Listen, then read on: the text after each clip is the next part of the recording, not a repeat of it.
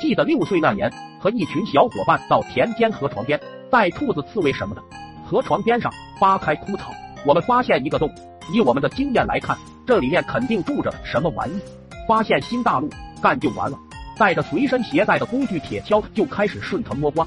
别说，还真有货，挖出四五条蛇，还带点毒性的那种。我们这些农家小顽童从来不怕，就比谁的胆子大。几条小蛇在我们手里就跟闹着玩似的，纷纷抓住蛇尾巴就开始转起了风火轮，时不时往地上砸两下，三三两两的缠在脖子、手臂上到处耍威风。而我为了证明我胆子最大，直接把蛇下半身塞进了衣服里，露出一半，继续用手转风火轮。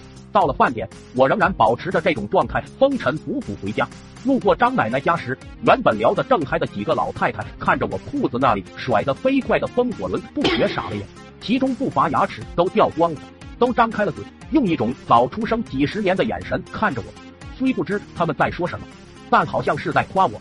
兴致勃勃的我一边甩着风火轮，一边吹着口哨，蹦蹦跳跳回了家。回到家，正在喝茶的老爸看着我裤子甩着风火轮，没来得及吞进去的一口茶直直的喷了出来，眼睛勾勾的看着我。停停停，别甩了，什么玩意就长这么大了？当我停下动作，老爸仔细看了看。惊愕的眼神立马转变成了惊恐。你个扯犊子玩意，还把蛇塞衣服里了？扯出来扔掉，快扔掉！见老爸如此表情，我也不敢怠慢，连忙揪着蛇往外拉。可不巧，这蛇没死透，转过来就咬了我一口，不偏不倚，正好咬到我的二脖。老爸见状，脸色一变，把蛇一扯，扔出老远，忙不迭扒下我裤子。我二脖速度变化着，为防止毒性蔓延，老爸一把抓住我二脖根部。那一家伙差点没让我背过气。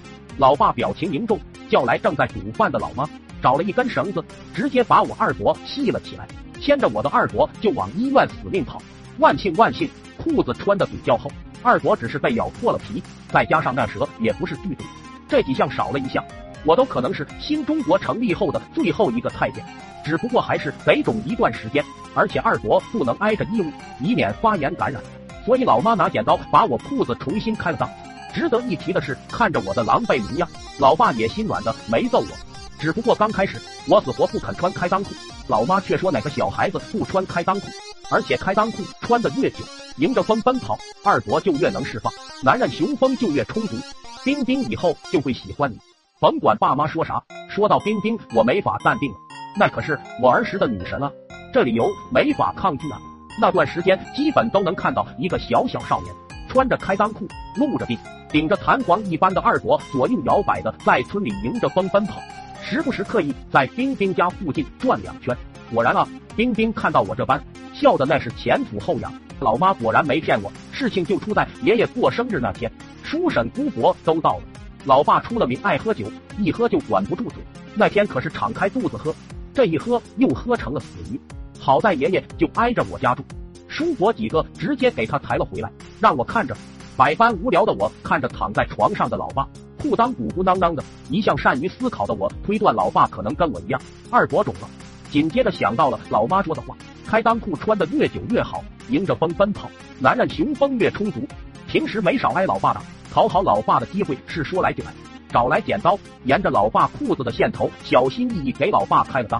至于老爸正打着呼噜，怎么迎着风奔跑？这可难不倒我。家里虽然穷，但风扇还是有的。就这样，老爸打着呼噜，开着灯，吹着风扇，过了一下午。差不多到傍晚时，叔婶姑伯们从爷爷家到我家找老爸告别。一进门，看着开着灯、吹着风的老爸躺在床上打呼噜，一家子全都呆住了。婶婶、伯母们一个个羞红了脸往外面跑，叔伯们则直接开口破骂。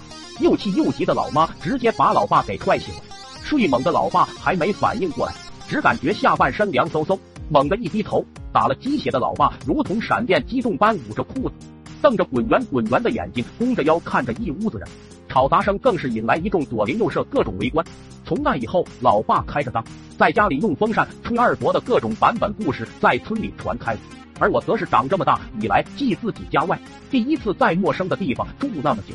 好在护士姐姐很温柔。